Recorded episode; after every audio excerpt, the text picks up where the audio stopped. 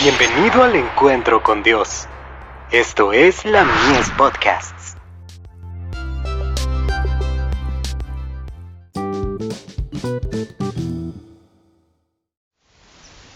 Cada día con Dios. Caminemos en las huellas de Jesús. A uno dio cinco talentos, y a otros dos, y a otro uno, a cada uno conforme a su capacidad.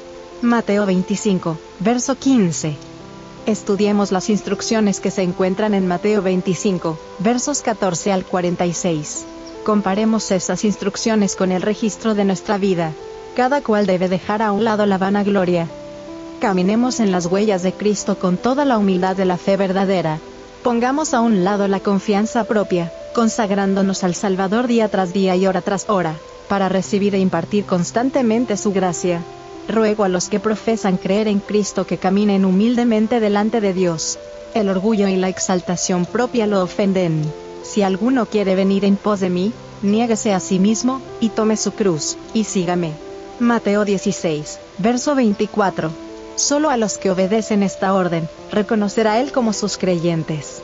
A todos los que le recibieron, a los que creen en su nombre, les dio potestad de ser hechos hijos de Dios, los cuales no son engendrados de sangre, ni de voluntad de carne, ni de voluntad de varón, sino de Dios. Juan 1, versos 12 y 13. Y aquel verbo fue hecho carne, y habitó entre nosotros. Verso 14.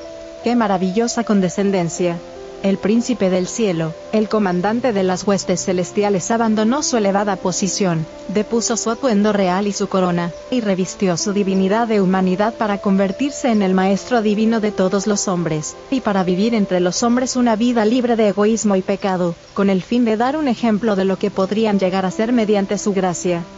Y aquel verbo fue hecho carne, y habitó entre nosotros. Vivimos su gloria, gloria como del unigénito del Padre, lleno de gracia y de verdad.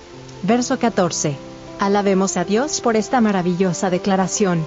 Las posibilidades que presenta nos parecen demasiado grandes para que las podamos entender, y nos avergüenzan por nuestra debilidad y nuestra incredulidad.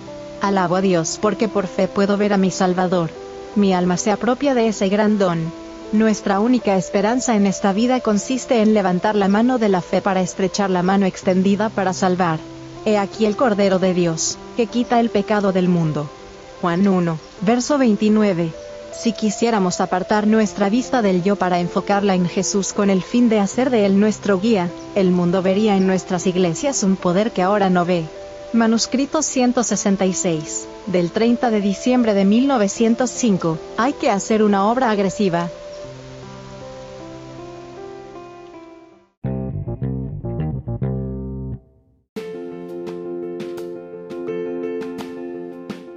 Visítanos en www.ministeriolamies.org para más contenido. Dios te bendiga.